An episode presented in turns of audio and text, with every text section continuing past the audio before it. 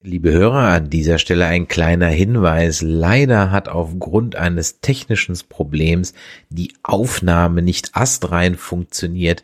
Wir bitten die Tonstörungen in der folgenden Sendung daher zu entschuldigen. Sie hören eine Produktion des Podcast Imperiums.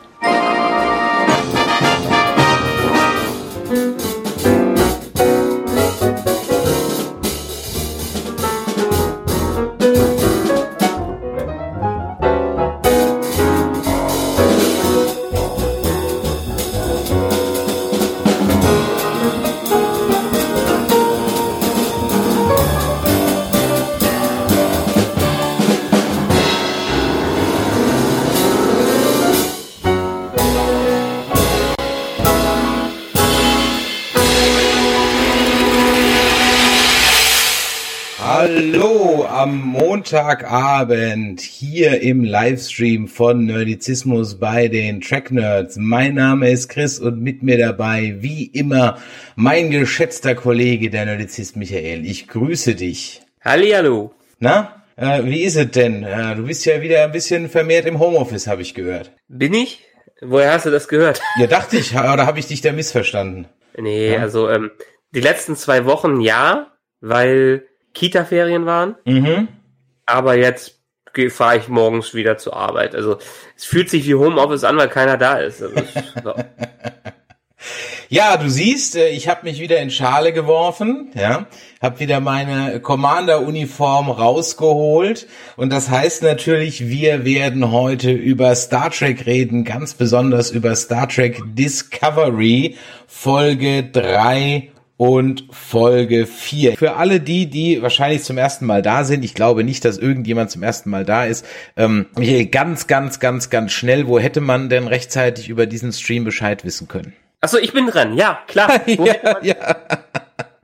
Ich, ich war jetzt schon so wieder abgelenkt. Gut, ich fange einfach mal an. Wo hätte man über diesen Stream hören können? Äh, wo hätte man über diesen Stream lesen können, besser gesagt? Äh, da, wo auch Trump immer gerne unterwegs ist. Äh, zum einen Twitter ähm, und zum anderen da, wo Trump immer gehuldigt wird, und zwar auf Facebook. Da findet ihr meist unsere Livestreams und äh, wer dann nicht direkt unsere Links zu Facebook oder Twitter auffinden möchte oder finden kann, der geht einfach auf nerdizismus.de, denn da findet ihr alles Wichtige und die, die hier im Livestream das sehen, können hier, hier, hier, hier, hier, irgendwo überall unsere ganzen Adressen sehen. Und ja, wer uns sonst noch äh, begleiten möchte, kann das tun, indem er uns einfach eine E-Mail schreibt an info@nerdizismus.de oder eine WhatsApp an die plus 4915259647709. Ja, und man muss sagen, äh, das Feedback war wie immer eigentlich bei Star Trek Discovery beziehungsweise Picard äh, ja phänomenal. Also es äh, WhatsApp ist übergequillt, die Kommentarspalten über alle Social Media Kanäle ähm, sind sogar unter die YouTube Geschichten wurde ein bisschen was geschrieben und dachte mir, ich greife mir einfach mal so ein paar Feedback-Geschichten raus, bevor wir dann in meinen Recap gehen. Benjamin schreibt, Hallo zusammen, ich höre gerade eure aktuelle Folge zu den ersten beiden neuen Folgen Discovery. Nach einem halben Jahr Pause, Lower Decks hat er ausgesetzt, ist es erfrischend, wieder eure Herangehensweise an neue Folgen zu hören. Aber mal zur Sache. Chris fragt an einer Stelle, ob es glaubwürdig ist, dass die da immer noch alle auf Dilithium angewiesen sind und immer noch keine Möglichkeit zur Rekristallisierung haben. Ähm, er weist dann im Folgenden darauf hin, dass ja der Book auf seinen Rekristallisator hingewiesen hat, der kaputt war. Und es gibt natürlich noch Alternativen nämlich den Quanten-Slipstream-Antrieb aus Voyager, das Tachyon-Segel aus DS9 und natürlich theoretisch noch Tritium, aber das kennen wir ja bisher nur als Sprengstoff. Ja, also es gibt natürlich andere Antriebe, aber die Romulaner fliegen ja ganz anders mit so Quanten, dunkler Materie, Gedöns, habe ich jetzt gerade vergessen. Ah, es ist halt einfach, ja, okay. Ähm, weiter schreibt er noch zwei andere Dinge in der Folge. Chris zeigte sich in seinem Recap irritiert darüber, dass Tilly so schnell weiß, dass Dilithium sehr wertvoll ist und Sarah so schnell weiß, dass Sarah und Tilly Zeitreisende sind. Tilly hat bei ihrem Scan herausgefunden, dass es bei der Siedlung zwar warpfähige Schiffe gibt, aber kein Silizium gefunden. Also hat sie den Wert von Dilithium geschlussfolgert und einen Schuss ins Blaue gewagt. Okay, kann man so sehen, aber auch dann wieder Show, don't tell. Sarah hat auch eins zu eins zusammengezählt. Der hat die anormalen Werte durch das Wurmloch mitbekommen und dann gesehen, dass die Crew der Discovery nicht in der Lage ist, ohne Hilfe ein Schiff zu reparieren. In dieser Zeit wahrscheinlich völlig trivial. Denn das Gerät, das Cal verwendet, scheint ja für viele nicht mehr als ein, sagen wir mal, Schraubenzieher zu sein. Übrigens, es heißt Schraubendreher, nur so mal. Ähm, ja, okay, ist aber halt auch viel rein interpretiert, ne? Wie ich gerade eben gesagt habe, Show, don't tell. Ansonsten ist der Auftakt bisher für mich sehr schön. Ich hoffe, die halten das diesmal über die Staffel durch und da es keinen Wechsel des Showrunners mittendrin, mittendrin gab, sind die Chancen zumindest besser. Ich freue mich auf eure weiteren Meinungen zu den nächsten Folgen. Viele Grüße, Benjamin. Ja, vielen Dank, Benjamin, dafür. Ja, ich habe auch noch Feedback, weil ja. zum Beispiel der Tam, unser guter äh, Raphael, der uns ja die ba schönen Buzzer gebaut hat, hatte auch Redebedarf und hat auch zum Beispiel auf die Soliton-Welle hingewiesen. War das ein alternativer Antrieb, der erforscht Ach so, wurde? okay. Ah, okay. Gut, dann schreibt der Christian auch via WhatsApp. Hallo ihr Lieben, als Nerd der ersten Stunde bin ich Schande über mein Haupt erst jetzt auf euren Podcast gestoßen. Und was soll ich sagen? Ich bin begeistert. Ja, vielen Dank, lieber Christian. Ja, es ist nie zu spät für eine glückliche Kindheit. Endlich mal jemand, der Discovery und Picard bei den Eiern packt und sagt, wie es wirklich ist. Ich musste beim Recap der aktuellen Disco-Folge mehr als einmal schmunzeln, als das Ganze zerpflückt wurde. Ich bin mit Discovery nach zwei Staffeln bis jetzt noch nicht warm geworden, aber immerhin kann es nicht schlimmer werden als Picard. Oder vielleicht doch? Wir werden sehen, was die weit entfernte Zukunft für uns parat hält. Manchmal denke ich mir, dass sich die Autoren der Serien vielleicht einfach mal die Star Trek Bücher vornehmen sollen. In denen gibt es genug Stories, die einfach nur großartig sind und eingefleischte Fans vielleicht nicht jede Woche mit einem lachenden und einem weinenden Auge zurücklassen. Bestes Beispiel sind für mich die Titan-Romane, die ich vom Aufbau von den Stories und von der sehr guten Crew einfach nur bestes Star Trek bieten.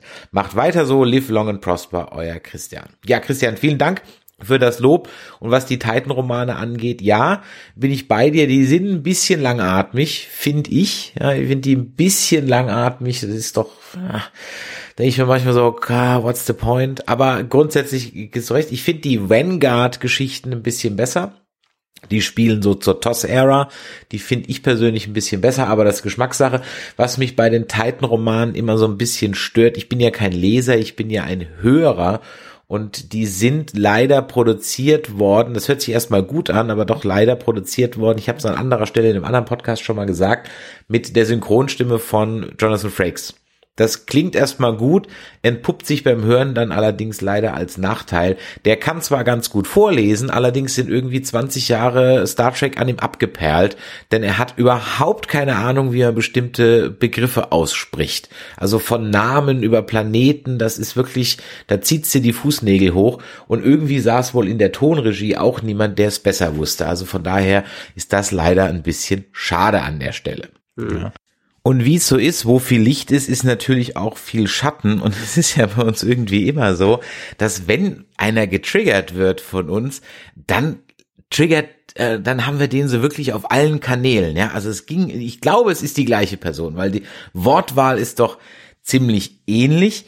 Es ging los mit ein, zwei äh, Nachrichten auf Twitter, die suche ich jetzt nicht extra raus ähm, wo er die Person sich schon drüber beschwert hat, dass wir einfach alles immer nur niedermachen würden und so unglaublich arrogant daherkommen. Naja, vielleicht ist es jemand anders, aber äh, dann gibt's dann, glaube ich, noch einen Agenten eines befreundeten Podcasts über Star Trek Discovery, ja. Äh, und äh, der hatte sich nicht leben lassen, uns dann bei iTunes dann immerhin noch zwei Punkte zu geben. Und da schreibt also der Dalsenboy, also langsam reicht's. Ich habe den Cast lange über mich ergehen lassen, aber diese unsympathische, arrogante und destruktive Art ist einfach nicht mehr zu ertragen. Gut, müssen wir jetzt so stehen lassen. Können wir jetzt äh, nichts dazu sagen, weil leider kann man ja auf iTunes nicht antworten. Ich habe dann gesehen, dass er bei den Kollegen fünf Sterne hinterlassen hat. Das ist ja auch völlig in Ordnung. Wir sind hier nicht der Wohlfühl-Podcast. Das haben wir immer gesagt. Und äh, von daher ist das so. Dann gab's exemplarisch, und wie gesagt, ich lese hier immer nur so einen Bruchteil vor, allein die Facebook-Kommentare. Aber dann gab's noch ein bisschen Feedback auf YouTube. Ähm, da schreibt der Limek, Obwohl die ersten beiden Folgen von Season 3 doch das Beste sind, was Star Trek Discovery hervorgebracht hat, stimme ich euch voll und ganz zu. Discovery ist objektiv einfach scheiße. So drastisch haben wir uns echt gar nicht ausgedrückt. Also bei Picard waren wir irgendwie krasser drauf, finde ich. Aber okay. Ähm, wenn man dazu noch Trekkie ist, dann ist die Serie nicht auszuhalten. Lower Decks ist die erste Kurtzman-Serie, die ganz okay ist. Humorlevel müsste von 11 auf 7 runtergedreht werden. Und das gleiche Video schreibt Kai Weises, ewig diese Scheißmeckerei. Ich hasse diese extremen Trekkies, die in der Vergangenheit stehen geblieben sind. Schaut euch die Gammel-Serien an, die alten, und hört auf, für die Trekkies im Ganzen zu sprechen gefehlten Komma. Für mich sprecht ihr nämlich nicht. Okay, wir haben auch nie den Anspruch gehabt, für alle Trekkies zu sprechen oder für dich zu sprechen. Ich weiß noch nicht genau, ob dieser Kommentar sich jetzt irgendwie auf den anderen bezieht, aber ähm, wir haben einfach unsere Meinung und auch unter einem Facebook-Comment stand wieder immer dieser ganze Hate. Also, sorry, da muss ich an der Stelle mal sagen, eine Meinung haben ist kein Hate. Das ist leider heutzutage irgendwie so ein bisschen abhanden gekommen, dass jemand, der eine Meinung hat und die auch vertritt, dann sofort ein Hater ist. Haten ist, wenn ich sage, Michael Burnham ist scheiße, weil sie, keine Ahnung, eine Frau ist oder weiß der Teufel was, ja, oder weil sie farbig ist oder keine Ahnung was. Das ist Hate, ja. Oder alles, was Kurtzman macht, ist scheiße. So, das ist einfach Hate, wenn danach nichts mehr kommt.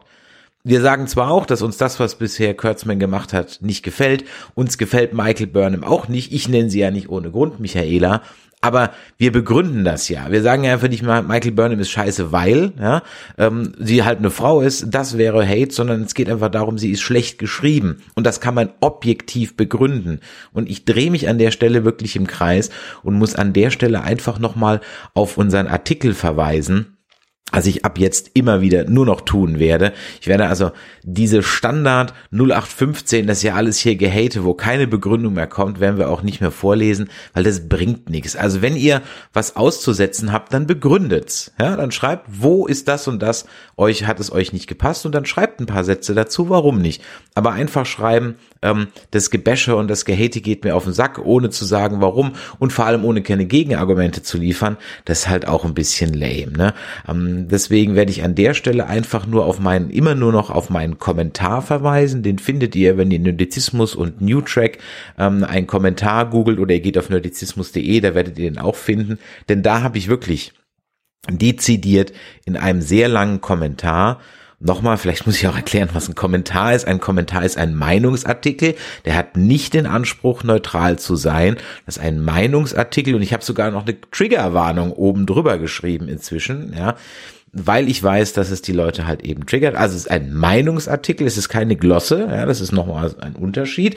Ähm, es ist ein Meinungsartikel, ein Kommentar, in dem ich versuche, eigentlich, wie ich finde, sehr objektiv darzulegen, warum dass New Track eben so viel Beef und so viel Stress verursacht. Und was so die Standardargumente sind, die eben immer kommen, so, ja, guckt euch die alten Gammelserien an und die erste Staffel war immer scheiße und, und, und, und, und, und versuche die wirklich da mal dezidiert zu analysieren und auseinanderzunehmen. Also lest euch mal diesen Artikel durch. Ich werde auf solche, und ich glaube, Michael, dir geht's genauso, ich werde auf solche oder wie werde auf solche Dinge einfach nicht mehr reagieren, weil da muss schon ein bisschen mehr als Substanz kommen, als einfach nur immer das Scheißgemeckere, ne? Weil wir versuchen es nämlich andererseits auch. Ich sag mal so, ist ja auch alles okay, jeder ist zu seiner Meinung äh, berechtigt und absolut, wir haben ja absolut. Meinung. Und einmal kurz zur Verteidigung vielleicht. Ähm, ich ich finde es ja immer schön, dass die Leute sehr viel auf dich reagieren und äh, auf deine durchaus äh, streitbaren Zusammenfassungen und sowas. Äh, aber ich bin doch derjenige, der letztes Mal ein Brett für äh, Star Trek Discovery runtergebrochen hat und positiv drüber, drüber geredet hat. Äh, oder wird meine Tonspur von dir immer aus? ich, ich schneide dich halt so zurecht, dass du auch als Arsch rüberkommst. Ja. naja, ich, ich habe übrigens auch ein Feedback äh, von ein, zwei Leuten aus meiner persönlichen Ecke, habe ich gehört, dass das Recap doch so langsam Längen annimmt, äh, die man gerne skippen möchte. Aber das ist ja auch schon wieder diskussionsbedürftig. Die einen mögen es, die anderen mögen es nicht so sehr. Ich würde sagen, kapp mal ein bisschen runter. äh, dann habe ich auch mehr zu tun, aber ist gut. Andere mögen's. Wir haben ja auch zwei verschiedene Stimmen hier im Podcast. Eben. Und dementsprechend, ich möchte ja durchaus das Positive bei Discovery raussehen, auch wenn ich am Ende immer ein bisschen mit rummecker möchte ich doch behaupten, dass ich letzte Mal zumindestens für Discovery eingestanden bin. Ähm, ich werde dich jetzt auch mal ein bisschen auf stumm stellen, denn wenn du jetzt an, zum Feedbacks nichts mehr zu sagen hast, dann gehe ich jetzt mal in mein Recap. Und du hast gerade als letztes noch gesagt, die sind immer so lang. Naja, ich versuche es ja schon echt einzukürzen. Aber ich habe immer ein bisschen Angst, wenn ich die ein oder andere Handlung weglasse, dann heißt es immer hinterher, du hast ja überhaupt nicht gesagt, dass das und das ist, jetzt bist du aber ungerecht. Ja, also von daher versuche ich eben alles möglichst immer da äh, abzubilden. Ja, das heißt, der äh, Stream muss sich jetzt noch ein bisschen gedulden. Und für alle die, die so reinhören, ihr könnt ja dann skippen und alle, die sich drauf freuen, dürfen sich jetzt drauf freuen. Folge 3 People of Earth. Sale und Michael suchen weiterhin nach der Discovery. In einer kleinen Botschaft an selbige fasst Michael die Ereignisse der letzten mehreren hundert Jahre zusammen. Demnach gingen die Dilithiumvorräte langsam zur Neige und so versuchte sich die Föderation an alternativen Antriebsmethoden. Da man sich aber ganz offensichtlich zu fein war, zum Beispiel mal bei den Romulanern anzufragen, wie die das eigentlich so ganz ohne Dilithium machen, hatte man, als der Burn alle Schiffe mit aktivem Warpkern zur Explosion brachte, keine verlässliche Alternative am Start. Die interstellaren Reisen waren nicht mehr möglich und so verlor die Föderation schnell an Einfluss und Macht und verschwand schließlich nahezu völlig. Seit ihrer Ankunft in der Zukunft ist es also nun an Michael herauszufinden, was es mit dem ominösen Burn auf sich hat. Im Gegensatz zu ihrer Haarlänge ist Michael allerdings noch nicht sonderlich weit gekommen und auch im 23. Jahrhundert muss man sich um seinen Lebensunterhalt bemühen. Und so verdingt sich Michael als Kurier zwischen den Sonnensystemen und hat nebenbei noch eine Art Freundschaft plus mit Buck am Laufen. Doch gerade in dem Moment, als Michael anfängt, sich mit ihrer Situation abzufinden und, darüber philosophiert, dass sie vielleicht doch ein etwas anderer Mensch geworden ist, klingelt das Telefon. Am anderen Ende ist die Discovery. Nach einem fröhlichen Wiedersehen an Bord mit all ihren Freunden und ehemaligen und nun wieder neuen Kollegen macht man sich frisch, fromm, fröhlich, frei ans Werk. Während man durch die endlosen Flure der Discovery spaziert, präsentiert Michael Captain Saru erstmal die Rechnung für den galaktischen ADAC, welche direkt an Book geht. Dieser bekommt als Wiedergutmachung für seine Hilfe und seinen interstellaren Abschleppservice etwas Dilithium aus der Vorratskammer der Discovery. Es bleibt spannend zu sehen, wie lange die Discovery noch so großzügig mit ihren Dilithiumvorräten umgehen kann. Auf der Brücke angekommen, bringt Michael den Rest der Crew auf den aktuellen Stand. Sie informiert alle über den Burn, darüber, dass auch sie auf Terralysium nichts von ihrer Mutter erfahren hat und spielt, sehr zur Überraschung aller, eine zwölf Jahre alte Nachricht eines Flottenadmirals von der Erde ab. Dieser Admiral, der sich selbst Senetal nennt, ruft aktiv für einen Besuch zur Erde auf, wenn man die Föderation wieder aufbauen möchte. Bisher war die Erde außerhalb der Reichweite von Michael, doch mit Discovery und dem Sporenantrieb ist das natürlich kein Problem mehr. Bevor man allerdings wirklich losspringen kann, macht Michael noch Saru zum Captain von ihres Gnaden. Während man auf dem Weg zur Erde ist, findet Michael etwas Zeit, sich mit ihrer alten Zimmergenossin Tilly zu unterhalten.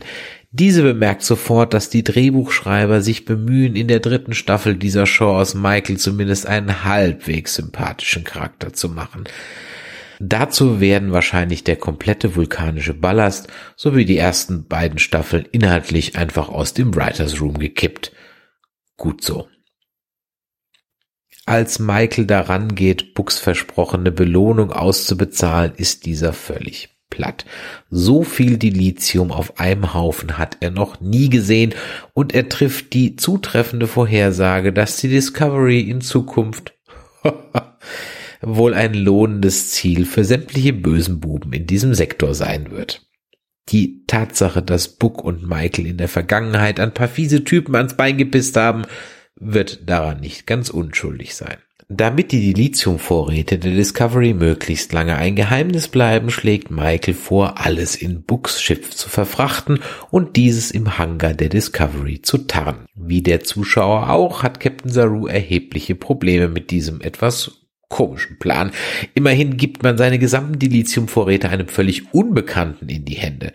Letztlich lässt sich Sarum auf den Plan ein, was soll er auch anders machen, das Drehbuch will es so und man springt endlich final zur Erde. Dort angekommen muss man feststellen, dass die Menschheit sich allerdings nicht sonderlich weiterentwickelt hat. Immer noch ist man unangekündigten Verwandtschaftsbesuch gegenüber äußerst skeptisch eingestellt und fährt erstmal die planetaren Schilde hoch. Obwohl die zuständige Sicherheitschefin der Erde, Captain Ndoya, die ziemlich dünne Räuberpistole über die Herkunft der Discovery nur so halbwegs abkauft, wird das Schiff erstmal einer Inspektion unterzogen. Damit auch gar kein Verdacht aufkommt, wird Book kurzerhand in eine Sternenflottenuniform gepackt und auch Giorgio bekommt ein Upgrade und macht sich flugs einfach selbst zum Admiral. Im Maschinenraum liefert sich Stamets derweil einen Disput mit der 16-jährigen Adira. Diese gehört zur Inspektionscrew der Erde und scheint, sehr zum Missfallen des guten Doktors, am Sporenantrieb besonderes Interesse zu haben. Im Bereitschaftsraum muss Captain Ndoya die zweite Expositionsbombe zünden, um den Zuschauer auf den neuesten Stand zu bringen. Der Grund für die abweisende Haltung der Erde liegt nämlich in den andauernden Angriffen von Dilithiumräubern. Der schlimmste dieser Spießgesellen ist ein Pirat namens Wen. Doch auch in Sachen Sternenflotte gibt es keine guten Nachrichten. Zum einen ist der Admiral, welcher die Nachricht vor zwölf Jahren verschickte, längst verstorben. Zum anderen ist die Sternenflotte der Erde abspenstig geworden und hat sich nach dem Burn verpisst. Kaum sind diese bitteren Wahrheiten im Raum verklungen, greift auch schon besagter Space Pirate an, da sich die Inspektionscrew um Captain Nanoya aus noch ungeklärten Gründen nicht von der Discovery beamen kann, muss man sich also gemeinsam der Übermacht stellen. Da hat Michael eine Idee. Sie schnappt sich Buck, rennt zu dessen Schiff und startet es. Mit einem Frachtraum voller Dilithium steuert man auf die Weltraumpiraten zu. Und während die ganze Disco-Crew noch zweifelt, ob Michael es wirklich ehrlich mit ihnen meint, hat Mutter Giorgio den Plan natürlich sofort durchschaut. Michael möchte den gegnerischen Captain dazu bringen, seine Schilde zu senken um ihn dann auf die Discovery zu beamen. Unterdessen findet Tilly im Maschinenraum den Grund für die Blockierung der Transporter.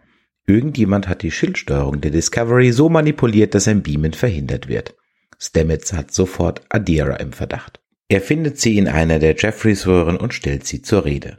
Diese gibt die Manipulation unumwunden zu, hat aber auch gleichzeitig ein paar Fragen an Stamets, denn die Geschichte, die Saru aufgetischt hat, kann nicht stimmen.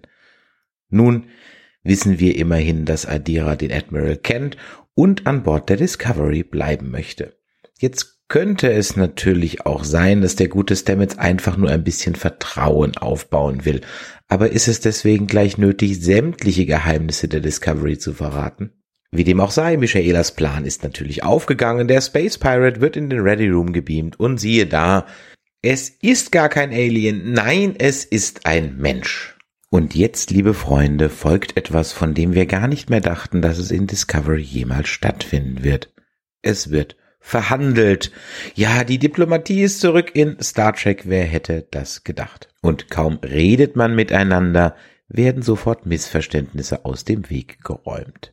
So sind die Space Piraten überhaupt keine Piraten, sondern eigentlich nur verzweifelte Bewohner des Mondes Titan. Diese haben vor etlichen Jahren jegliche Kommunikationsmöglichkeit mit der Außenwelt verloren und schickten daher ein Schiff zur Erde. Dieses wurde jedoch auch versehentlich abgeschossen, weshalb man nun dachte, die Erde wäre feindlich gesinnt. Wie heißt es so schön? Nur sprechende Menschen kann geholfen werden. Der Konflikt ist gelöst und die Erdencrew kann die Discovery verlassen. Adira möchte allerdings an Bord bleiben und erhält dafür auch die Erlaubnis. Zum Dank erklärt sie der verdutzten Disco Crew, dass sie der Admiral aus der ominösen Botschaft ist. Sie ist nämlich ein halber Trill. Bevor wir auf diese Folge einen Deckel machen können, stehen allerdings noch einige Entscheidungen an. So wird Michael erster Offizier der Discovery, muss sich aber gleichzeitig von Book verabschieden, den es dann doch wieder in die unendlichen Weiten des Weltraums zieht. Wir lernen weiterhin, dass die Erde immer noch ein idyllischer Ort ist und sogar der Generationenbaum der Sternenflottenakademie ist immer noch intakt. Immerhin scheint es, als würde sich die Serie hier endlich von den Andromeda Vibes verabschieden. Folge 4 Forget Me Not. Diese Folge wird wirklich anders, ja geradezu klassisch. Das liegt unter anderem am Aufbau der Folge, welche der traditionellen A-B-Story-Formel folgt. Beginnen wir mit Dr. Kalber, ihr wisst schon, den Mass Effect Doktor und seinem persönlichen Computerlogbuch. Ein Computerlogbuch. Zu Beginn einer Folge, dass wir das noch erleben dürfen. Die Stimmung an Bord der Disco ist wirklich mies. Zwar versucht der gute Doktor alles daran, das zu ändern, aber besonders an Detmer kommt er wirklich nicht heran. Nicht ran kommt auch Adira nämlich an die Erinnerungen der früheren Werte ihres Symbionten. Man vermutet, dass entweder ein Trauma oder der Umstand, dass Adira ein Mensch und kein Trill ist, dahinter stecken. Die Informationen der Wirte, besonders die von Admiral Senetal, sind allerdings für den Erfolg der Mission entscheidend. Da Adira sich auch sonst an wenig erinnern kann, beschließt man, dem Planeten Trill einen Besuch abzustatten. Da man nur 45 Minuten Zeit hat, bedarf dies eines weiteren Sprunges und so macht sich Saru Sorgen um die Verfassung von Stamets. Die Drehbuchschreiber übrigens auch, fürchten sie doch nichts mehr als in einer erzählerischen Sackgasse zu landen, wenn der Antrieb nur von einer Person bedient werden kann. Und weil dunkle Materie immer gut klingt, gibt der Writers Room Saru die Eingebung, Stamets mit der Suche nach einer alternativen Steuerungsmethode zu betrauen. Der gute Paul war ohnehin kurz davor, etwas zum Größenwahn zu neigen. Aber Moment, war da nicht was mit Wesen im Myzel-Netzwerk, die vom Sporenantrieb vernichtet? Egal. Jetzt hätte man aus dieser Episode eine schöne Dr. Kalber hilft Adira Folge machen können. Aber weil Ed Michaela auch was zum Donnen haben muss, bittet der Doc Michael eben für den Rest der Folge auf den Host und Symbionten aufzupassen. Schade, Chance vertan.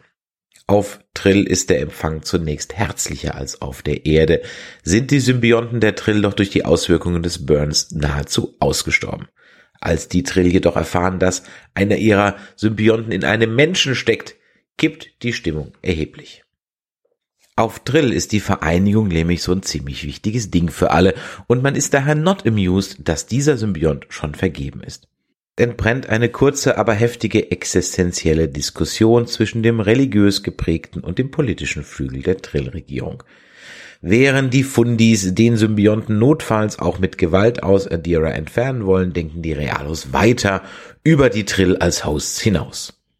Zwar gebe es in den heiligen Höhlen von Trill durchaus eine Möglichkeit, mit dem Symbionten in Kontakt zu treten, aber Ungläubige haben dort keinen Zutritt.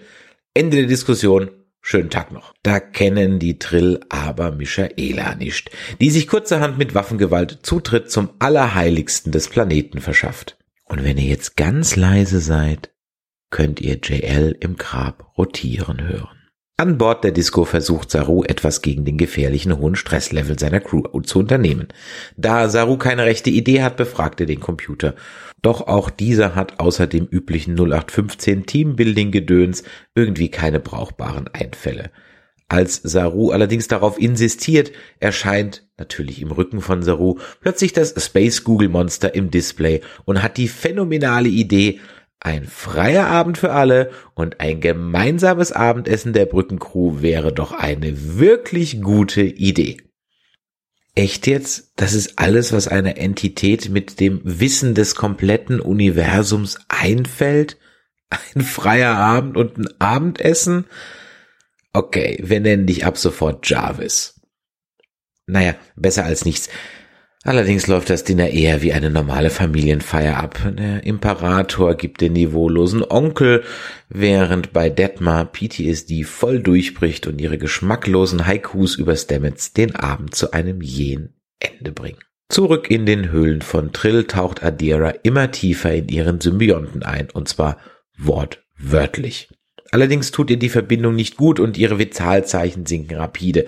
Also springt Michaela, die zu Beginn der Folge überhaupt nichts über die Trill wusste, mal eben ins heilige Planschbecken und versucht Adira zu retten. Im Bewusstsein von Adira und dem Symbionten angekommen, hilft sie Adira dabei, die verdrängten Erinnerungen zu sehen und sich ihr zu stellen.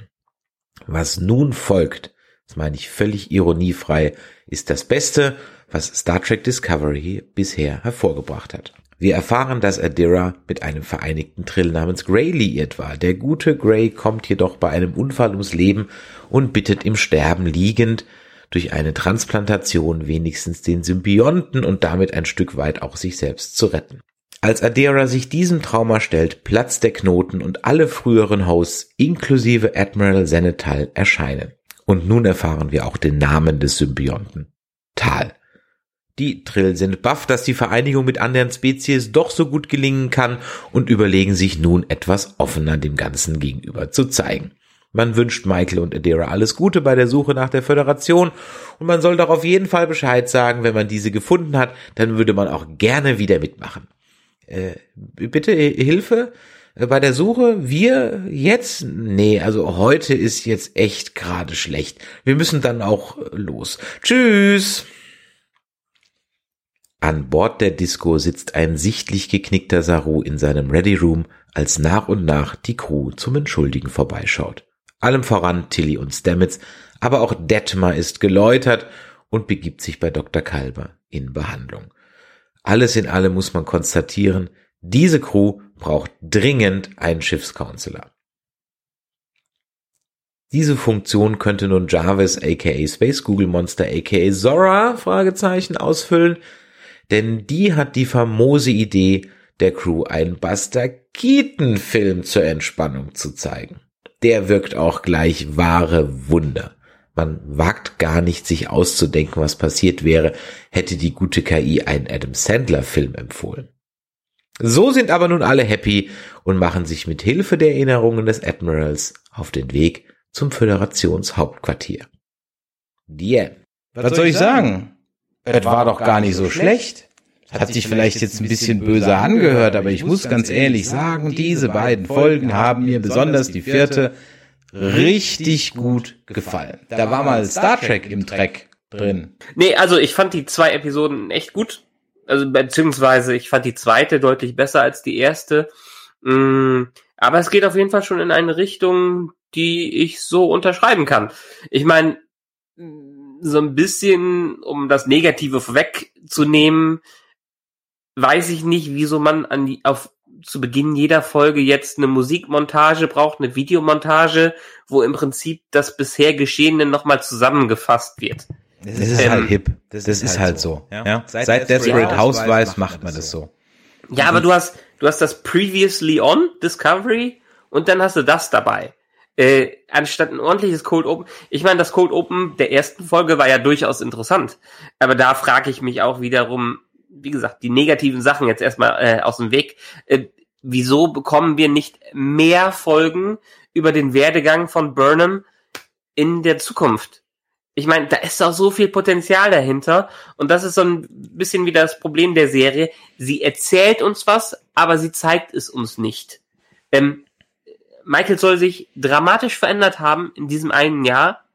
Ehrlich gesagt, in dem, was sie bisher in den zwei Folgen gemacht hat oder in den drei Folgen, ähm, fühlt sich das nicht anders an als die Burnham, die wir vorher hatten. Und trotzdem sagen alle, sie hätte sich so verändert.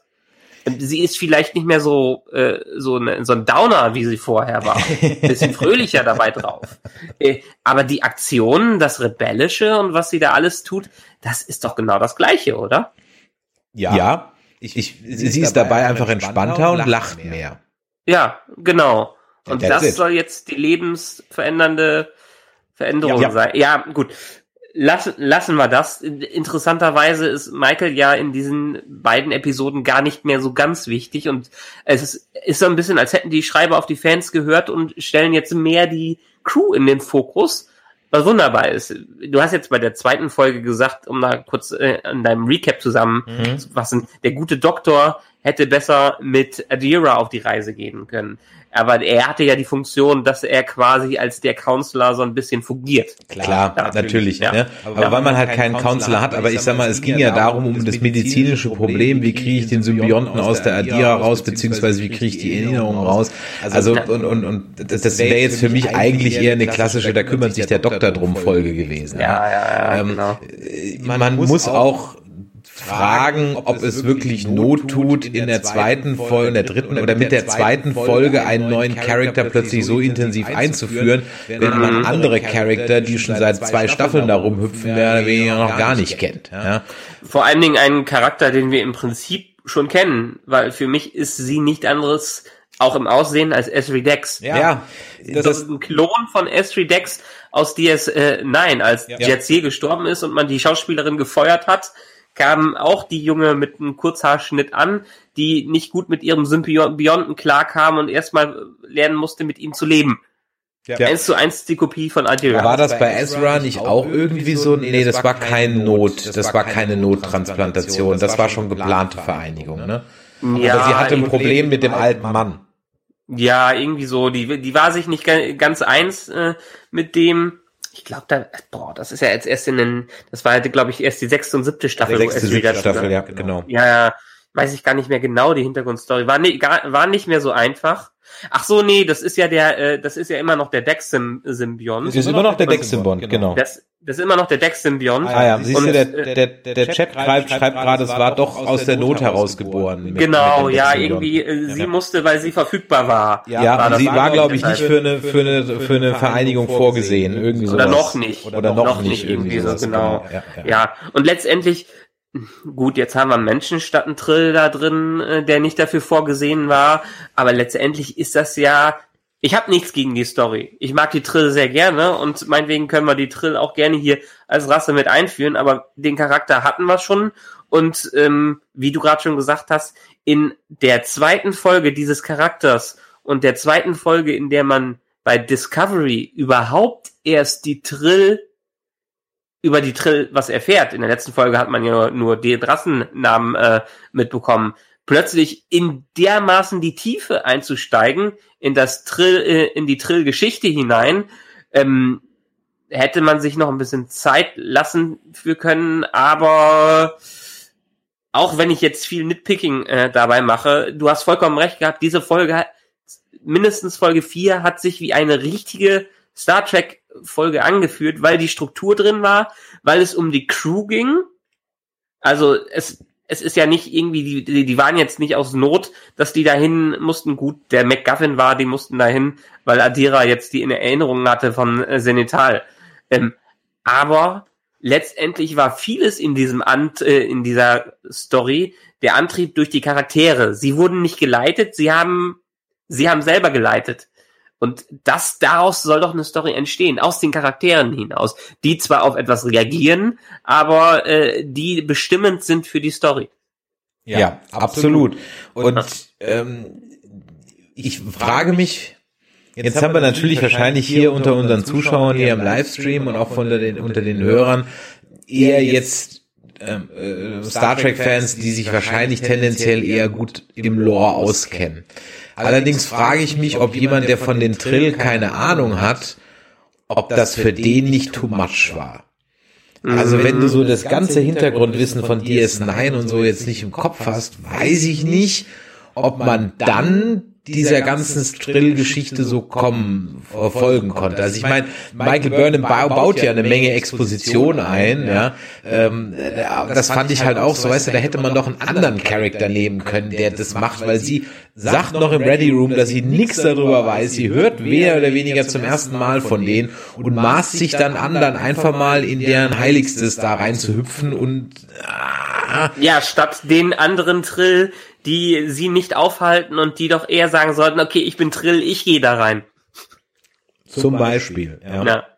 Und Ja gut, äh, sie, sie ist aber natürlich, Michael ist in der ganzen Serie unser Viewpoint-Character, äh, mit dem wir mitleiden sollen, mit dem wir mitfühlen sollen, der uns, äh, der quasi unserer unser Katalyst für das Universum ist und dementsprechend ist, hat sie auch wieder diese Rolle da eingenommen. Mhm. Ja, ich sag mal so, ich habe ein bisschen mit den Augen gerollt, als sie dann da reinhüpft und das dann auf einmal völlig in Ordnung ist.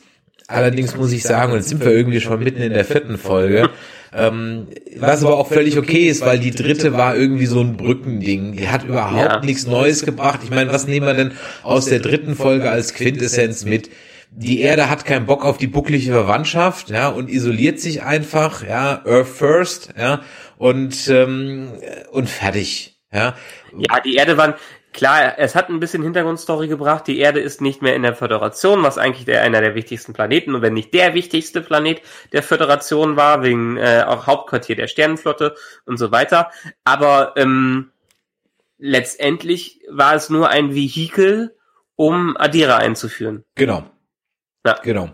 Und die hättest du halt irgendwo. Aber man muss auch schon zur Erde. Also du kannst nicht in dieser Staffel rumfliegen und nicht zur Erde kommen, weil jeder fragen würde, wieso fliegen die nicht zur Erde? Ja.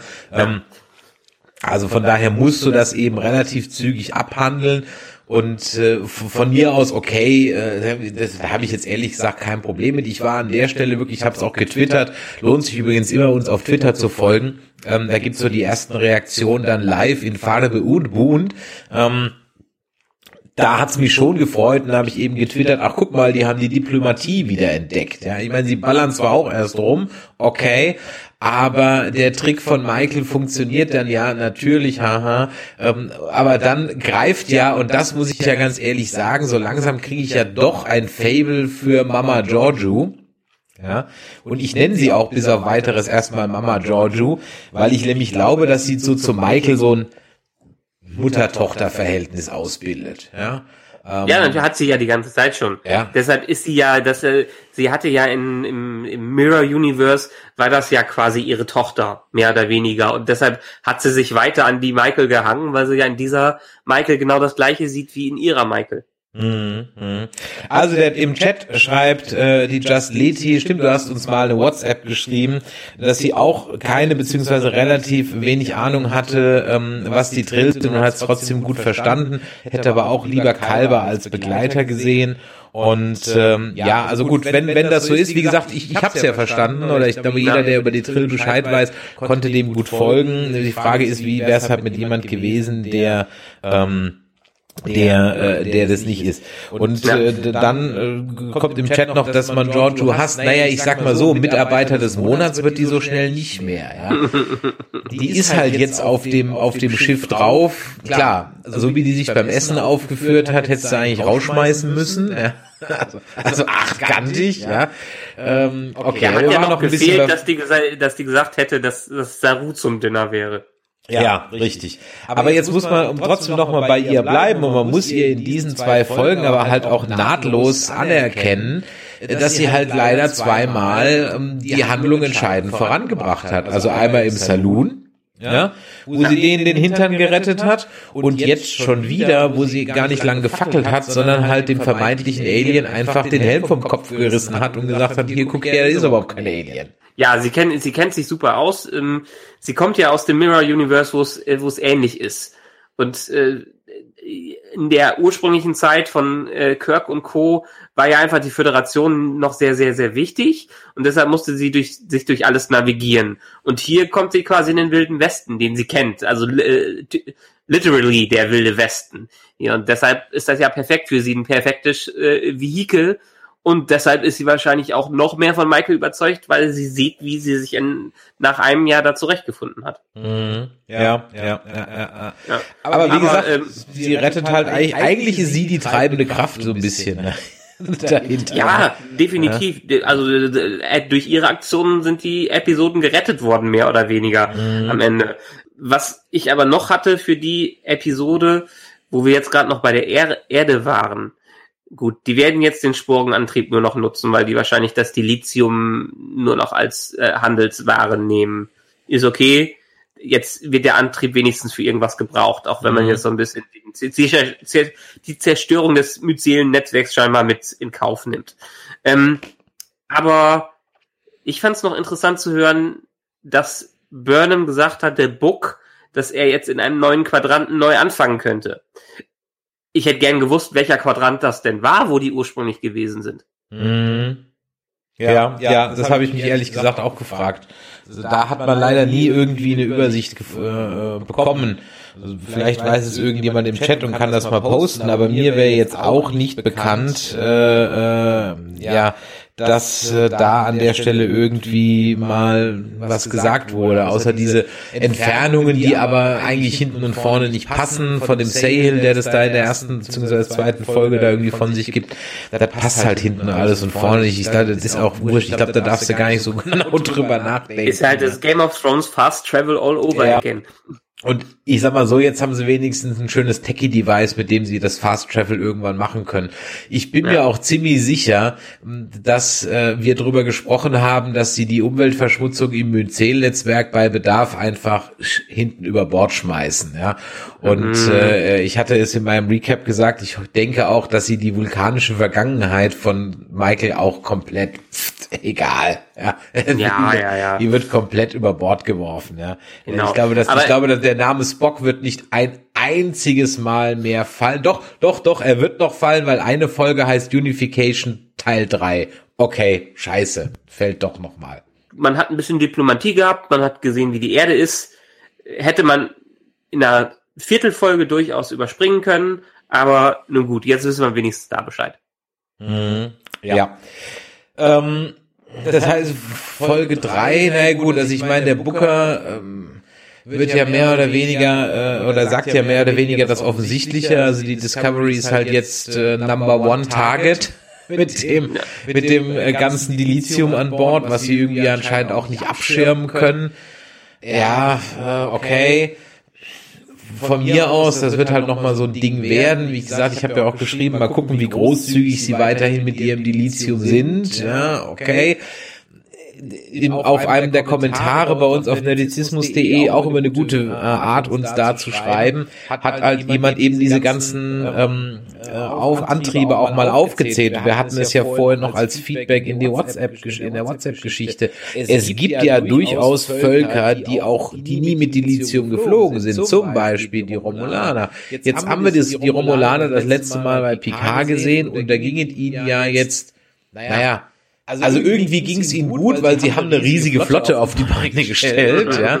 Ähm, aber irgendwie ging es ihnen auch nicht gut, weil sie waren ja alle auf diesem komischen Planeten Waschti da. Ähm, also, also na, man weiß es nicht. Aber eigentlich hätten doch dann Spezies, Imperien, die Macht übernehmen müssen die, die eben nicht auf die Lithium-Basis fliegen. Ja. ja, also bei den, äh, bei den Romulanern könnte ich es mir schon noch dadurch erklären, dass die einfach viel an Einfluss verloren haben, dass durch die Supernova vielleicht der Großteil ihrer Flotte zerstört worden äh, ist und die nur die Möglichkeit hatten, auf die Lithium-Basis mit Hilfe der Föderation ihre Flotte wieder aufzubauen. Ja, ja aber ich, aber ich hatte es, glaube ich, in der ersten, unserer ersten Folge schon gesagt, ich kaufe einfach nicht so ganz die Prämisse. Ich, muss sie jetzt kaufen, weil es ist einfach so, aber ich hätte mir irgendwie was anderes überlegt als die Nummer. Da klang das, was so wahrscheinlich auch nie wieder erwähnt wird. Die Gorn haben zwei Jahre Subspace zerstört. Ähm, äh, was auch oder zwei Lichtjahre Subspace zerstört, was natürlich eine komplette Nonsensäußerung ist. Aber ganz ehrlich, das klang irgendwie spannender. Ja, wie machen, das klang irgendwie nach einer besseren Story, weil das würde so, so alle betreffen. Verstehst du? Damit könnte ich sagen, okay, der Subraum ist hinne, zumindest in großen Teilen. Vielleicht gibt es einfach ganz, ganz viele große Löcher im Subraum und da kannst du aus Versehen reinfliegen und dann bist du kaputt und deswegen kann eigentlich gar keiner mehr mit Überlicht fliegen, weil du jederzeit in so ein Loch da reinknallen kannst. Irgendwie so eine Scheiße, keine Ahnung. Ähm, das, das würde, würde aber halt, halt dann alle betreffen. Ja. ja. Und das, das wäre für mich irgendwie, okay, gut. Ne? ne wie gesagt, mal gucken, ob wir noch irgendwie was davon erfahren. Ich denke jetzt ehrlich gesagt mal, mal nicht so. Aber, Jod, im Chat wird schon gerade wieder aufs Omega-Partikel hingewiesen. Oh mein Gott, bitte nicht. Ja. ähm, und äh, was übrigens, ich weiß nicht, ob das letzte Folge schon angesprochen haben oder wir noch drüber gesprochen haben. Ähm, was auch nicht mehr reinpasst in diese Art Universum, in diese Art Storytelling, in diese Art Machart, ist ein Charakter wie Q. Der ist, wäre hier völlig fehl am Platze. Mm, also jetzt ja, irgendwas mit einem Q muss ja nicht John Delancey Q sein, irgendein Q. Mhm. Hier aufzulösen wäre, boah, ich glaube, da würde ich im Strahl kotzen. Das passt jetzt gar nicht mehr rein. Ja, aber das ist, äh, wie gesagt, Discovery ist ja auch eine andere Art äh, von Star Trek und das ist völlig in Ordnung. Q muss ja auch nicht in jeder Serie. Nein, nein, nein, ich will, ich will ihn ja nicht er, haben. er, er, er, würde, ne? ja, ja, er würde ja auch zum Beispiel aktuell nicht in die Tonalität von PK passen. Weil es einfach eine ganz andere, ganz andere Dramaturgie und ein an, ganz anderes Storytelling ist, ist völlig okay. Vielleicht in sowas wie Strange New Worlds. Vielleicht hat Strange New Worlds durch die Planet of the Week Struktur werden die wieder ein bisschen verrückter und äh, äh, experimentierfreudiger. Aber auch hier hat man ja schon das Gefühl, dass sie durchaus versuchen, den Planet of the Week jetzt durchzugehen. Also den Planet of the Föderation quasi. Den Födera äh, Föderationsplanet of Ja, ja, ja. Ähm, alle. Föderationsplaneten einmal durchgehen. Ja, genau, dass sie also wirklich den Föderationsplanet of the Week durchgehen. Ja, also was habe ich mir denn noch so ein bisschen notiert? Also wie gesagt, Folge drei gibt's gar nicht so viel zu sagen. Okay, die United Defense Force und wir nehmen halt Ezra mit. Okay, nee, Adira. ähm, Gut, äh, die Haare von Maxel, äh, von, von Michael wachsen extrem schnell. Okay, Haken dran. Gut, kommen wir zur Folge 4, weil die ist für mich wirklich im Moment meiner Meinung nach die beste Discovery-Folge, die ist, ja, Punkt, ist für mich die beste Discovery-Folge. Sie ist, weiß Gott, nicht perfekt, sie hat ihre Schwächen und sie ist in dem Track Canon jetzt, sage ich mal, gehobenes Mittelmaß. Aber ich bin ja schon froh über die kleinen Dinge im Leben, ja. Und äh, von daher freue ich mich natürlich auch darüber. Und vor allem, was mich bei dieser Folge wirklich beeindruckt hat, ich war emotional voll drin. Mhm. Bei zwei Charaktern, die Screentime fünf Minuten hatten, Adira und Grey. Das hat mich so ein bisschen von der Emotionalität erinnert, du erinnern an die ersten äh, Viertelstunde von Up. Ne? Der Rest von Up ist Kacke, oder naja, Kacke, aber durchschnittlich bis unterdurchschnittlich. Aber die ersten 15 Minuten sind einfach sensationell. Und hier habe ich mich so ein bisschen dran erinnern gefühlt. Man hat so einen ganz kleinen Abriss ähm, aus der Liebesgeschichte zwischen den beiden gesehen. Und ich habe es den beiden wirklich abgekauft. Ja. Ich fand's toll. Auf jeden Fall, die waren echt gut geschrieben und das soll ja auch so sein. Also letztendlich sollen Gastcharaktere und diese Stories ja auch so geschrieben werden, als ob die eine riesige Fülle an Hintergrundstory haben, als ob die eine Geschichte miteinander haben, dass es vollwertige Charaktere sind und das waren vollwertige Charaktere, auch so wie sie dargestellt worden äh, sind, was was wirklich nett war. Und ja, wie gesagt, durch ich habe es ja eben eben schon erwähnt, diese diese Story war charaktergetrieben.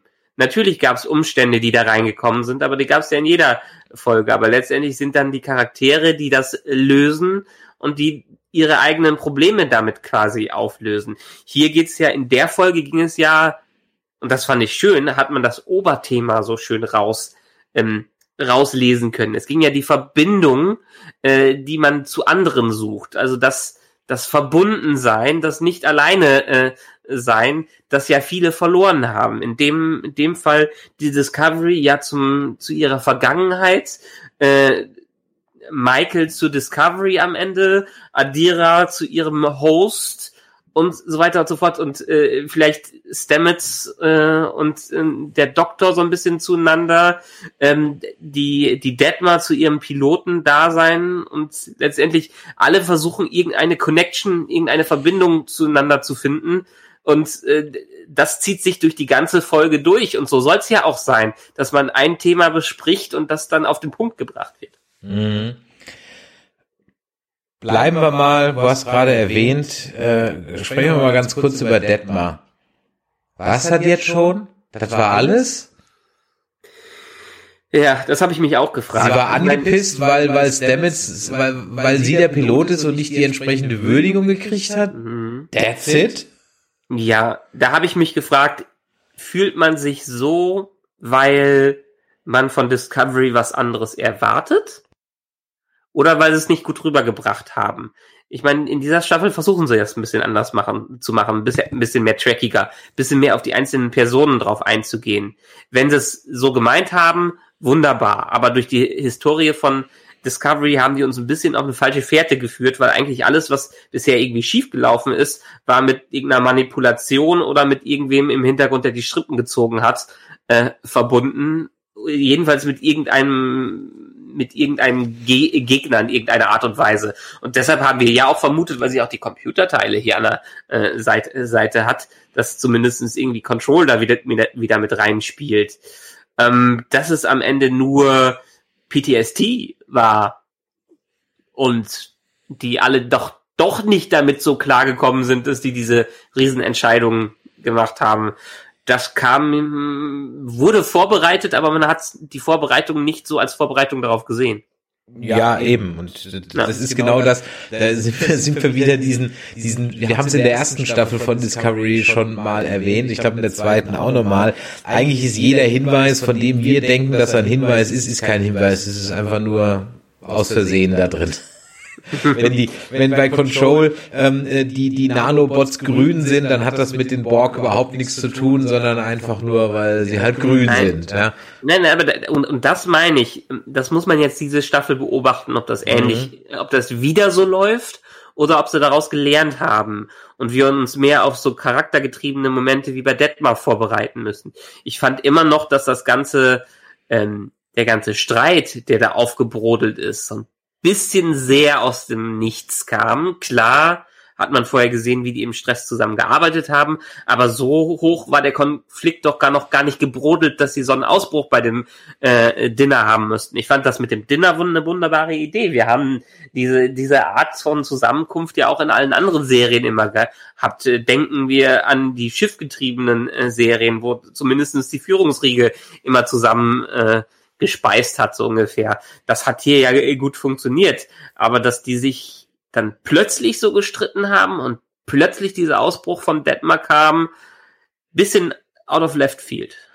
Ja, wie gesagt, sie begibt sich ja, wird auch im Chat gerade geschrieben, natürlich in Behandlung, das hatte ich ja auch in meinem Recap gesagt, aber so wie halt Detmar zwei Folgen lang inszeniert wurde, dachte man, das ist jetzt halt ein bisschen mehr als einfach nur, äh, ja. sie, sie ist beleidigt, dass sie jetzt nicht im Mittelpunkt steht und hat halt ein Trauma hinter sich, wie alle anderen natürlich auch. Weil wir sie ja auch vorher gar nicht wirklich kennengelernt genau. haben und nicht wissen, dass dieser Charakter äh, so viel auf äh, seine äh, Pilotenkünste, auf ihre Pilotenkünste äh, gibt. Genau, das war mir völlig neu. dass, ja. dass sie da so die glaubt, die Oberpilotin zu sein oder oder ist von mir aus auch, ja. Also es ja. wird halt so nie, ja. Da darf, ich, darf sie ja sein, aber dann dann zeigt uns das vorher doch einfach. Ich meine mich sogar dran erinnern äh, zu können, dass es in einer der Folge der ersten oder zweiten Staffel äh, äh, dass sie sich da als Pilotin so überhaupt nicht gut anstellt und irgendwie von Michael abgelöst wird oder von Giorgio oder irgendwie so, ich meine mich dran zu erinnern. Oder sie kann irgendwie so eine Berechnung nicht richtig machen, irgendwas war da doch mal, wo sie irgendwas berechnen sollte und sie kriegt es irgendwie nicht hin, irgendwie sowas. Und ähm, ja, also das war, war halt ein bisschen, okay, ich meine, sei es drum. Ja. Und dann. Und dass äh, Tilly und Stamets sich so plötzlich gegeneinander aufreiben, Stamets war eigentlich immer schon so ein klein bisschen Arsch gegenüber äh, seinen Untergebenen, wenn er gerade nicht gut drauf war.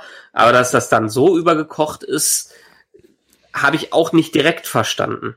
Ja, es sollte halt signalisieren, wir haben alle Stress. Ne? So. Wir haben alle Stress. Ja, das, das, das habe ich verstanden. Das, yes, hab ich das haben sie dir auch, das haben sie dir auch ins Gesicht gedrückt. Das, das haben sie mir auch ins Gesicht gedrückt. Ja, deshalb also es ist, ist das typische Star Trek-Thema, wo irgendwas äh, theoretisch lange gebrodelt hat und dann bricht's alles aus. Ja. Äh, völlig in Ordnung. Deshalb fühlt sich diese Familie, diese Folge auch so familiär an, so bekannt. Äh, nur der Aufbau vorher hat dann doch mehr gefehlt. Wenn wir in diese Richtung gehen, ja, super, super. Ja, das habe ich mir nämlich so notiert, ne? Ein Track macht noch kein Star Trek, ja, also frei nach dem Sprichwort. Also von daher muss man jetzt mal hoffen, dass es natürlich auch weiterhin in diese Richtung konsequent geht und das jetzt nicht mhm. einfach nur so eine Eintagsfliege war. Ja. Ähm, ich möchte noch über eine Sache reden und dann kannst du ja gerne noch mhm. mal kurz einspringen, was du noch hast. Ähm, es wurde auch übrigens bei Instagram, könnt ihr uns natürlich auch folgen, da haben wir dieses Mal auch ein paar Fragen gestellt und eine wollte ich, weil es sowieso sich deckt und hier auch im Chat schon mal ähm, kurz erwähnt wurde. Ist denn Space Google Monster jetzt Zora aus Calypso? Ja, und daran anschließend die Frage, beziehungsweise wo ich so ein bisschen drüber gestolpert bin, nicht, dass die KI wieder kommt oder Space Google Monster wieder kommt oder ich würde jetzt eigentlich eher, als eigentlich eher Jarvis, ne? aber wo ich drüber gestolpert bin, ist, dass der Ru das einfach so hinnimmt. Ja. ja mach mal eine Ebene 10 Diagnose, du kriegst nicht mal das Ergebnis davon und dann so, oh, okay, die spricht jetzt ganz anders. so, so, okay. Ja, ja.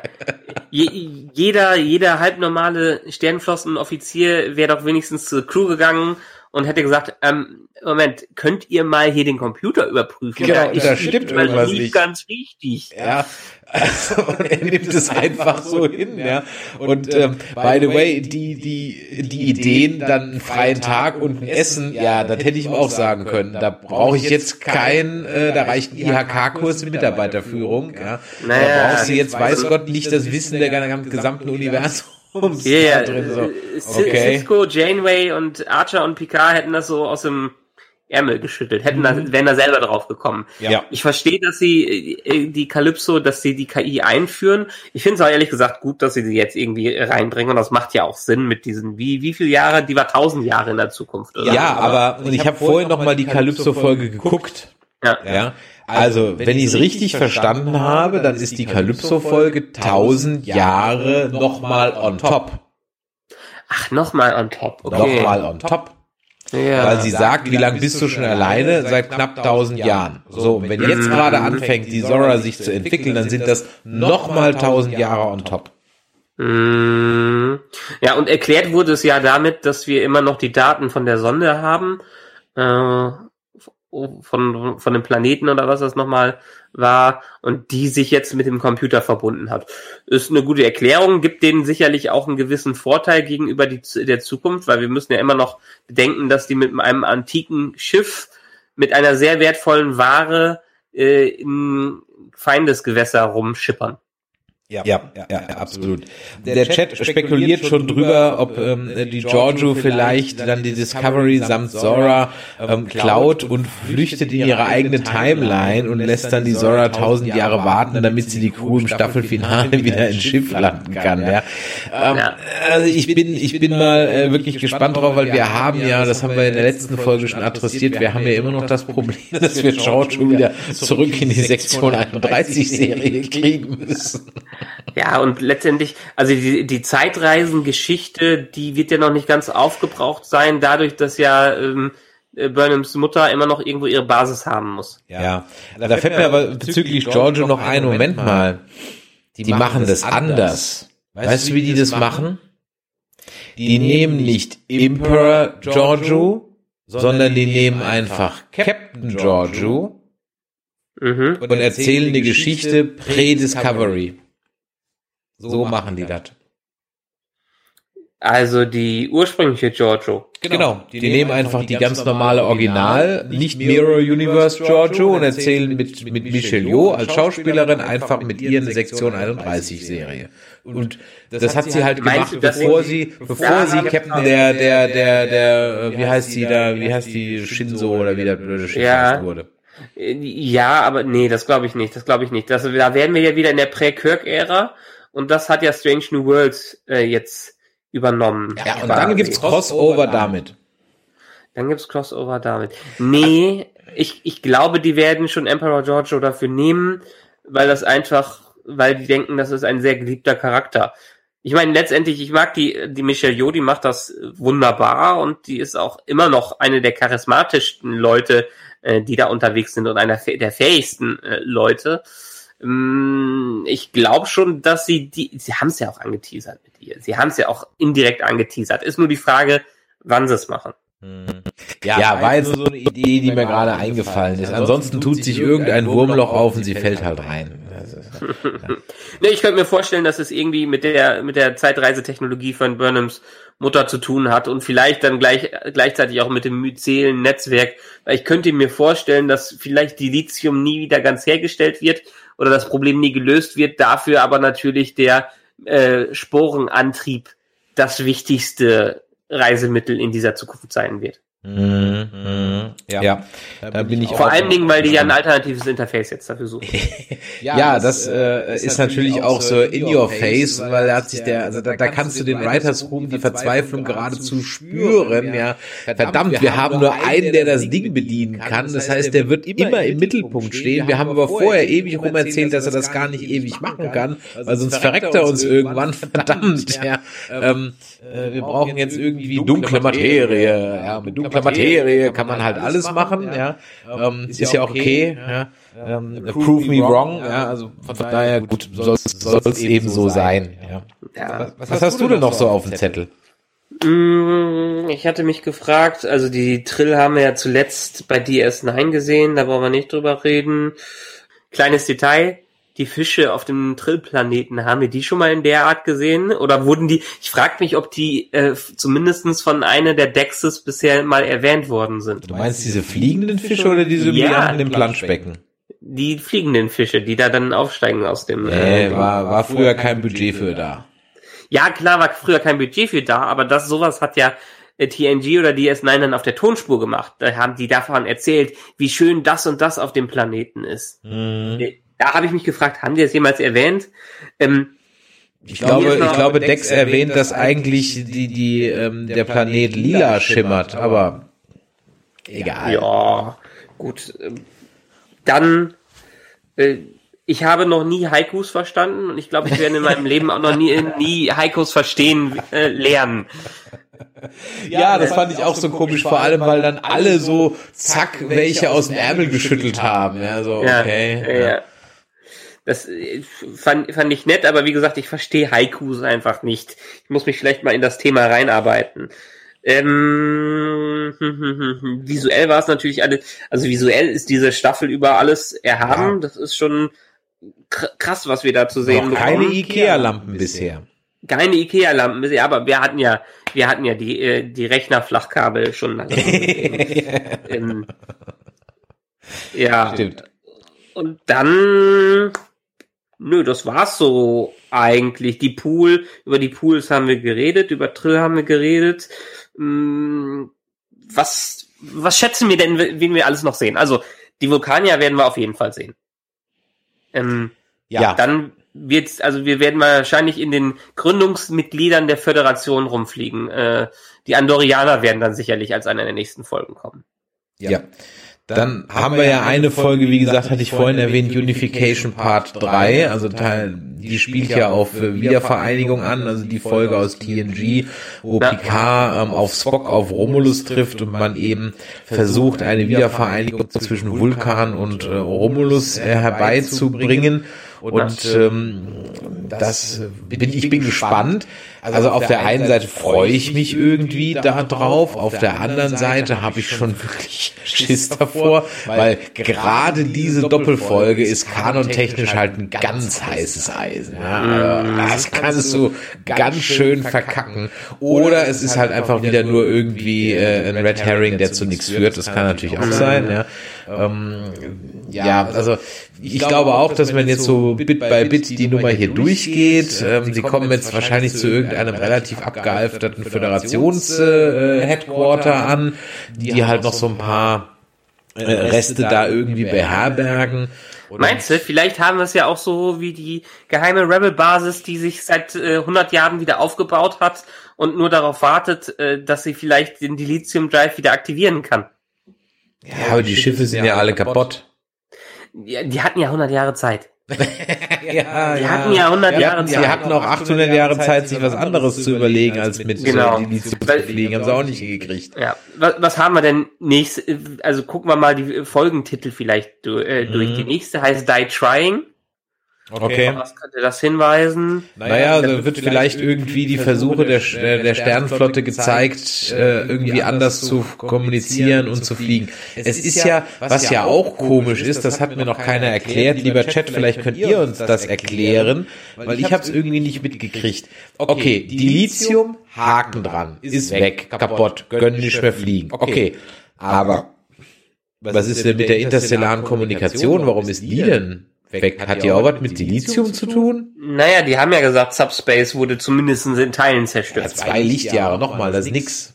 Ja, wer weiß, vielleicht gab es ja andere, äh, andere Situationen, äh, was dazu geführt hat. Oder vielleicht ist dadurch das ganze Netzwerk zusammengebrochen. Wer, wei wer weiß es. Aber da könnte ich mir vorstellen, also sonst würden die ja miteinander kommunizieren in irgendeiner Art und Weise. Mhm. Ja, ja, ich meine, der Chat schreibt gerade Limmerg Erde isolationistisch, Trill isolationistisch, was wird dann wohl mit Andoria sein? Naja, ich schätze mal, wenn man davon ausgeht, dass Star Trek einfach immer irgendwie ein Spiegel äh, der Gegenwart sein soll, dann geht man hier im Prinzip voll die America First Nummer, ja, und äh, ja. transportiert das halt eben, ja. ja. Ja, aber kollidiert glaub, halt wieder mit dem Utopiegedanken, dass ja eigentlich diese schlechten Eigenschaften immer von der, von, auch von der Föderation weggehalten und auf andere Völker und Spezies projiziert worden sind. Mhm. Aber gut, okay, es ist wie das. Äh, übrigens, auch ein nettes Detail, mh, Folge drei war Jonathan Frakes wieder an der Regie dran. Ja. Der ist noch einmal dran in Folge 8, die äh, The Sanctuary, quasi die Zuflucht so ein bisschen. Also ich glaube schon von den Episodentiteln, die ich mir gerade so durchlese, führt das leider wieder zu irgendeinem, zu einer großen Auflösung äh, und einem Widerstand oder einer Möglichkeit, die Lithium doch wiederherzustellen, weil wenn wir uns die Episodentitel äh, Unif äh, Scavengers, Unification, The Sanctuary, The Sanctuary ist sehr bedeutungsschwanger, immer wieder Terra Firma, The Citadel, Citadel heißt ja, ja auch dann mhm. irgendwas, irgendwas ganz, ganz Wichtiges The Good of the People, also ist schon für mhm. äh, ja und dann Outside. Also sind schon sehr bedeutungsschwangere Titel, die eher wieder in die Richtung serielles Erzählen und große, große, große Auflösungen äh, hindeuten. Mhm. Glaubst du denn, dass wir in dieser Staffel jetzt eigentlich noch irgendwie so einen Willen kriegen? Ich glaube der ehrlich gesagt gar nicht mehr dran. Also dieser Sarah wird noch mal irgendwann kommen, okay. Und wie Kai aus der Kiste wird plötzlich irgendeiner kommen, den Michael und Book halt mal angepisst haben. Ja, das wird so auch so, Peng ist der halt dann da. Aber so ein Staffelbösewicht oder so eine Staffelbedrohung, ich meine, ich finde es ehrlich gesagt mal ganz gut, wenn es nicht immer, also wenn es nicht immer gleich ums Ganze, es geht schon ums Ganze, aber mal ohne jetzt irgendwie so einen lächerlichen Countdown, weißt du? Mm, ich glaube, es wird auf so einen Countdown hinauslaufen. Ich glaube, was allein die Folge mit dem Titel Scavengers sagt, uns werden die Leute wie der Serra nochmal betreffen. Und es wird, entweder wird er der Big Bad sein, äh, sich als Big Bad offenbaren oder irgendwer, der sein Boss ist, am Ende äh, vielleicht für irgendeine Organisation. Das kann ich mir schon denken, dass das passieren wird. Ähm, mhm. Ja, ja, der, der Chat, Chat schreibt gerade, ich wünsche mir ein Universum, wo Riser möglich ist und nicht alle so abgegrenzt sind. Ja, ich gehe mal davon aus, dass äh, die meisten Riser einfach nur wollen wegen, wie heißt das, Yamaharon? Ähm, was, was hast du, ach, was du gerade noch gesagt hast, das hat mich erinnert an eine Notiz, die ich in der Tat noch hatte. Aber das habe ich schon am Anfang so ein bisschen erwähnt. Ähm, das hat auch diese Zusammenfassung, diese erste Videomontage mit Michaels Ja in, äh, in der neuen Welt gezeigt. Mhm. Mm. Discovery sollte wirklich mehr zeigen und weniger sagen. Hier ist es so, die erzählen jetzt davon, was sie Tolles gemacht haben. Und erinnerst du dich noch daran und lass uns machen, wie wir es da und da und da gemacht haben. Ich fürchte aber, diese Backstories werden nie aufgefüllt werden oder die machen ja. trotzdem nochmal eine, ja. wieder eine Spin-off-Serie dafür. Äh, erfahren, nicht sagen. Ja, das, das kriegen die aber nicht mehr auf die Kette. Also, das, äh, bei, bei Kurtzman wird's nie Show Don't Tell geben. Vergiss es, ja. vergiss es. Das, das kriegen die nicht mehr auf die Kette. Ähm, wer mehr zu Show Don't Tell hören möchte und äh, warum wir da große Freunde sind, der kann mal in die letzte Folge unserer Besprechung von The Mandalorian reinhören. Die folgen nämlich dem Prinzip von Show Don't Tell. Und da gibt's ganz, ganz tolle Beispiele, gerade in der ersten Folge, wie das dann eben auch wunderbar funktionieren kann. Und ja. äh, hier leider, ähm, das, das kriegen die nicht mehr rein. Das ist, äh, also das haben sie jetzt vier Staffeln nicht hingekriegt. Das, das wird nichts mehr. Das, das haben die nicht, keine Ahnung, haben die nicht kapiert. Ja. Frag mich nicht warum. Ab, abgesehen davon äh, wiederhole ich immer noch mal das, was ich eben auch gesagt habe. Äh, Discovery deutliche Verbesserungen dieser Staffel. Nach vier ja. Folgen bin ich noch nicht abgeschreckt. Ähm, auch wenn wir wieder viel Nitpicking machen, was in unserer Natur liegt, äh, waren es zwei sehr schöne Episoden, gerade die vierte Episode und wenn es so weitergeht, gerne. Ja, ja, also äh, an der Stelle, wie gesagt, auch nochmal für alle, die äh, äh, da vielleicht jetzt auch durchgehalten haben, ihr im Chat natürlich sowieso, aber auch alle, die sonst eher kritisch mit uns umgehen, äh, wir wollen es ja mögen. Es macht es halt uns einfach nur sehr schwer. Ja? Und äh, ich stelle mir halt immer wieder die umgekehrte Frage, wie kann man das alles ausblenden, was da so jahrelang an Unsinn halt war. Das kriege ich nicht in meinen Kopf rein. Aber gut, ähm, so ist es eben und äh, äh, es ist ja jetzt zumindest wirklich was, was einhellig jetzt durchging, dass es also wirklich so rumging, dass also wirklich diese Folge jetzt wirklich richtig gut war. So, ich denke, wir haben zu der Folge alles gesagt. Wir danken natürlich auch dem Chat an dieser Stelle. Schön, dass ihr eingeschaltet habt. Ich würde sagen, in 14 Tagen hören wir uns an der Stelle hier wieder. Ja, ähm, merkt euch also schon mal Montag 21 Uhr in 14 Tagen. Und äh, wenn euch das heute hier gefallen hat, dann lasst doch mal ein Abo da oder erzählt euren Kumpels davon. Abonniert ähm, in eurem Podcatcher die Track Nerds beziehungsweise Nerdizismus und wir freuen uns natürlich über den Chat hinaus noch auf Feedback an die 01525 964 7709 ähm, oder per Telegram oder per WhatsApp oder per Sprachnachricht. Allerdings hat irgendjemand angerufen und auf die Mailbox ge gequatscht. Ähm, das ist aber eine Prepaid-Karte ohne Guthaben. Ich kann das leider nicht abhören. Ja, also, also, bitte ähm, äh, bleibt äh, das nächste Mal oder schreibt uns eine WhatsApp oder schickt uns eine Sprachnachricht. Ja, an diesem Sinne also vielen Dank auch, dass ihr äh, im Chat so fleißig dabei wart, dass ihr zugeschaut habt. In 14 Tagen, ein Montag, 21 Uhr, sind wir dann wieder für euch da. In diesem Sinne auch an alle unsere Hörer aus dem Podcast jetzt euch noch einen schönen Tag. Michael, dir noch eine gute Nacht und äh, dann hören wir uns in ein paar Tagen wieder. Bis dann. Bis dann. Tschüss.